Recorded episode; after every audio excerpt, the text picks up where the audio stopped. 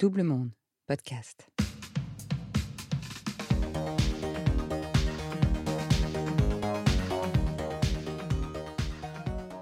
Achetez moins, choisissez mieux, faites que ça dure. Cette maxime de la designeuse Vivienne Westwood commence seulement à avoir un impact sur le monde de la mode. Mais pour Chloé, styliste passionnée, le choc de l'éthique a frappé au moment charnière de la maturité.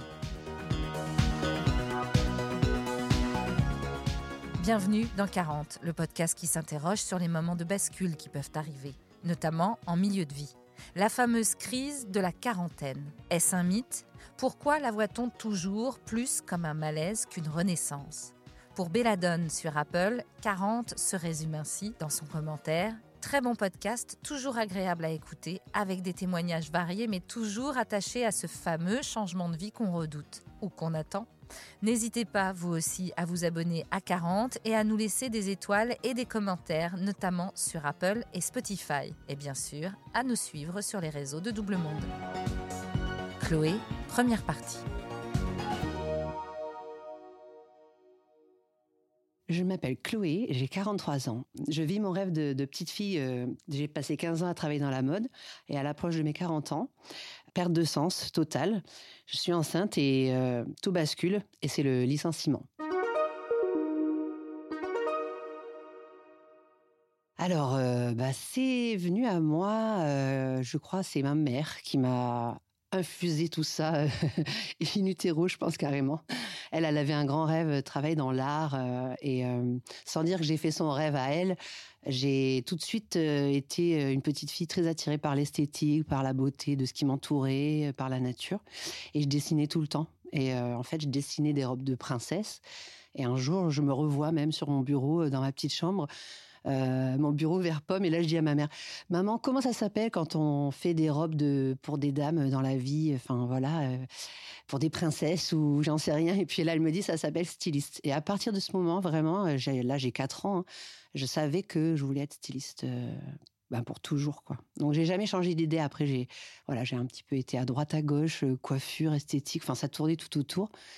Mais voilà c'était ça ma vocation. Je l'ai su très tôt, ce qui a fait que ben, ça m'a facilité la vie pour aller vers ce rêve de petite fille et pour euh, construire ma carrière euh, de styliste euh, en prêt-à-porter. Donc, ben, moi, mon parcours, en fait, j'étais tellement passionnée, j'étais tellement déterminée, avec qu'une chose à faire. Donc, j'ai fait un parcours euh, rectiligne. J'ai fait euh, art appliqué. J'ai eu en plus de la chance parce que je vivais à l'île de la Réunion.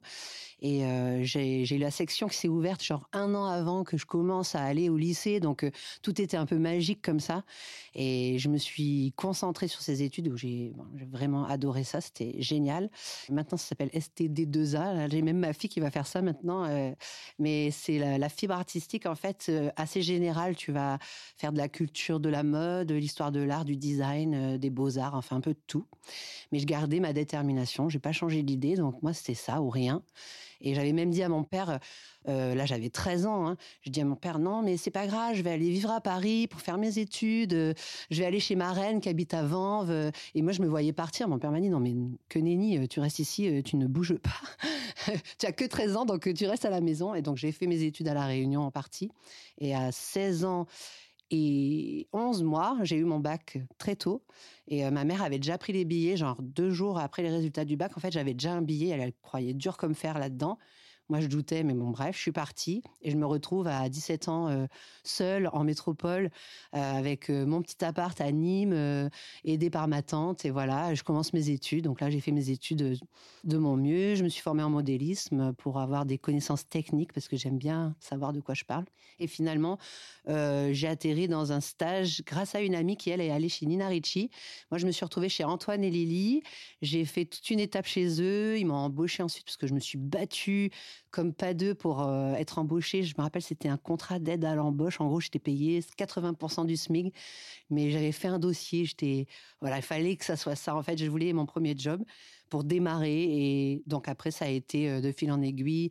J'ai travaillé dans le sentier, j'ai travaillé chez Morgane de Toit pendant près de 9 ans, où j'ai franchi pas mal d'étapes en interne. J'ai eu un segment à moi, une création sur la Lolita, c'était euh, junior à l'époque. C'était les jeunes femmes qui voulaient euh, intégrer à la marque.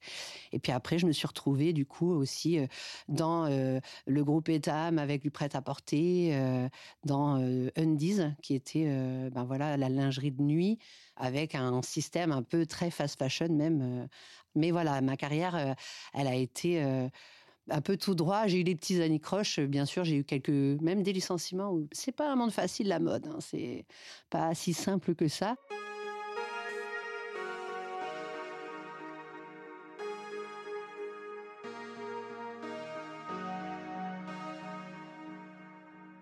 Moi, mon idée, c'était ben, de faire de la création. De toute façon, c'était la créativité qui me guidait. J'avais pensé au luxe, mais clairement, j'avais eu peur déjà, moi, du côté pas friendly du luxe. Enfin, j'étais, j'ai le cuir un peu sensible. Euh, on va voir que ça me sert aujourd'hui, mais euh, clairement, j'étais pas prête euh, à être tout concilier, les faux semblants, tout ça, c'était pas pour moi. Non, moi, ce que j'aimais, c'était la création, dessiner, faire des lignes, m'éclater dans les voyages, euh, fusionner des matières, euh, créer des, voilà, des, collections. Euh. Alors, pendant de longues années, j'ai fait des collections très sympas. Franchement, on était chouchoutés dans beaucoup de boîtes où j'étais. Et quand je suis arrivée dans le côté fast fashion, c'est vrai que là, je me suis aperçue de, alors peut-être aussi que je vieillissais à un certain moment, mais moins d'énergie, mais aussi une intensité incroyable dans le travail. Là, je faisais des rotations tous les 15 jours en fait en facing, et clairement après, ça demande une production qui est énorme. C'est pondre, pondre, pondre. C'est comme une poule pendeuse, quoi. Et là, je me transformais petit à petit en ça. Mais comme j'étais toujours dans ma passion, je voulais pas trop le voir. J'essayais de me mettre des œillères et de, garder le fil. Mon corps même, lui, me disait d'arrêter. J'avais des signaux très spécifiquement physiques, même des blocages. J'ai même été à l'hôpital. J'étais proche du burn-out, clairement. Et c'est là que, du coup, bah, ça a commencé à me quitter parce que je, je comprenais plus trop le produit. J'ai des souvenirs d'aller en Chine, de me retrouver dans des endroits où on faisait des négos, ça s'appelle, on restait jusqu'à minuit, une heure du matin à taper sur des personnes en face à face avec des centimes à la clé pour faire de la marge. Et moi, j'étais là en consulting, c'est-à-dire que je devais vider petit à petit mes produits de leur substantifique moelle et gratter euh, un gallon, un millimètre, un grammage de coton. Enfin, clairement, ça devenait du délire parce que c'était pour faire plus euh, d'argent, en tout cas moins cher par rapport aux produits. Et là, c'était plus du tout moi, quoi. Enfin, c'était pas pour ça que j'avais fait ce rêve de petite fille. C'était pour la créativité et pas pour rentrer dans ce système euh, capitaliste, entre guillemets. Enfin, voilà. Je pensais pas, moi, en tant que faire ce rêve de petite fille et d'être styliste, que d'avoir à faire que des dossiers, déjà des dossiers techniques. Euh, donc, en fait, on trace des vêtements, on met des flèches, on met des cotations, on passe notre journée à faire des mails. En fait, on fait beaucoup plus de tractations et euh, d'échanges de mails que de créativité. En gros, mon métier, c'était deux, trois semaines de créa. Et tout le reste de l'année, c'était euh, rétro-planning, stress. Euh. Mais bon, en fait, tu fais le job parce que tu es dedans, tu te concentres sur ton objectif. En plus, des fois, même, tu loupes des. Moi, je me rappelle, j'avais loupé des échéances, bah, justement, un peu pendant ma maternité, là aussi. Bon, ça, ça a été encore autre chose, mais j'avais loupé des trucs. Et c'était grave parce que c'était des quantités derrière et tout ça. Et moi, j'arrivais plus à tenir le rythme. Et c'est dans ces moments-là qu'effectivement, tu te poses des questions. Et franchement, moi, comme je suis endurante, j'ai plutôt euh, attendu longtemps avant de me le prendre en pleine face. Ça a plutôt été un choc comme ça. Encore une fois, je me disais non, Chloé, euh, continue, reste fidèle à ton rêve et continue dans ta lignée. C'est ça que tu veux faire et ça va aller. Et en fait, je me convainquais euh, d'avancer petit à petit et ne pas broncher. Mais en fait, moi, mon corps me disait non, le truc me disait non. Et en gros, j'arrivais pas le voir tout de suite. Tout le monde était un peu perdant dans cette histoire. C'était les vendeuses, elles sont poussées aux chiffres en boutique. Euh, nous, on est poussés à la collection. Euh, les mecs en usine, ils sont poussés à la marge. Tout ça, c'est vrai que ça me questionnait. Après, bah moi, j'avais mes boss, elles m'entraînaient dans le truc. Elles me disaient bon bah voilà, Claude, tu fais ça, tu fais ci. Je me posais pas tant de questions, mais quand même par moment, il y avait des malaises, quoi. Clairement, je, je touchais du doigt que c'était pas tellement à sa place, que je, contribuais à quelque chose qui euh, commençait à ne plus du tout euh, aller et correspondre à mes valeurs aussi au-delà de la créativité. C'était plus le même jeu, quoi.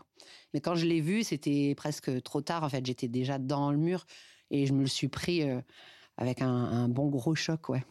Ça a été costaud.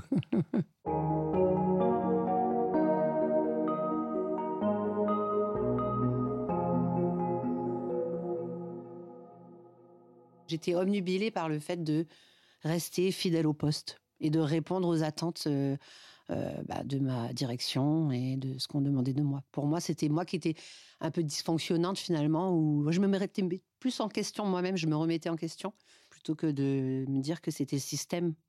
Je me suis même mis avec une coach à l'époque. Euh, j'avais pris vraiment sur moi pour essayer de me relancer dans l'énergie.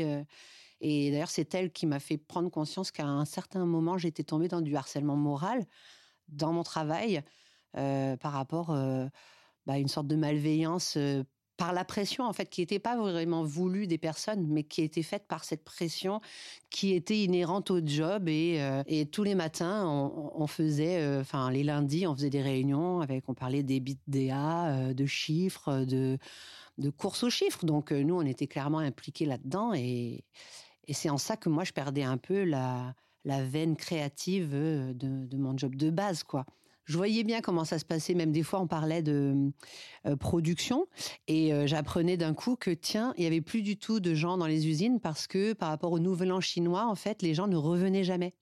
Et que euh, ils avaient des pertes de fournisseurs comme ça parce que c'était tellement dur les jobs et tellement de l'esclavagisme moderne que bah, ils revenaient pas et donc ils devaient remplacer les travailleurs mais le temps que ça se passe comme ça bah, ils prenaient du retard sur les productions et ces trucs-là, j'étais déconnectée complètement de ça euh, dans ma vie d'occidentale, euh, ici euh, à Paris. Enfin, on était à milieu et là, tu réalises, tu te dis, bah, toutes les personnes autour de toi bah, ne répondent pas à tes attentes et à tes rêves d'enfant. Clairement, ça fait mal parce que bah, là, tu réalises que tu as passé beaucoup d'années de ta vie à poursuivre ça et, et ben là, ça doit changer, quoi. Il y a un moment où tu dois prendre des décisions et te pousser dans un autre projet parce que ça te correspond plus. Et c'est aussi ça la maturité, je crois. C'est aussi de d'avancer et d'essayer de correspondre plus à qui tu es. Donc euh, ça a du sens, mais sur le moment, oui, c'est un peu douloureux de renoncer ou de se dire tiens, ben, finalement, je me suis peut-être planté, mais en fait, c'est un chemin. Et j'aboutis à un moment donné où donc bah, ma coach me fait réaliser que je suis dans du harcèlement moral là, je fais un grand mot. Pour moi, c'était un gros mot même. Et je réalise que oui, peut-être, peut-être que c'est en train de m'arriver. Parce qu'effectivement, ben, moi, été enceinte. Donc, déjà, je produisais un bébé. En plus, il fallait que je produise 300 modèles à la semaine. J'y arrivais plus. Et à un moment, c'est vrai que comme je suis un peu perfectionniste et que j'avais envie de bien faire et de gérer, euh, j'avais pas trop sonné la sonnette d'alarme en disant oui, je patauge, euh, au secours euh, les gens et on me l'a reproché. Donc plutôt que de, enfin elles ont essayé de m'aider en mettant quelqu'un avec moi, mais clairement, ce qui s'est passé, c'est que ça s'est mal passé. C'est-à-dire que moi, j'ai pas compris ce qu'elles ont fait. Elles m'ont pas très bien expliqué.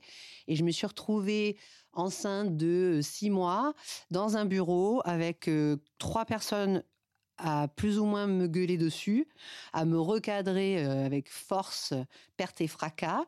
Moi, avec les émotions de femme enceinte, genre en plus je suis déjà hypersensible de base, donc là ça montait dans les cordes, quoi.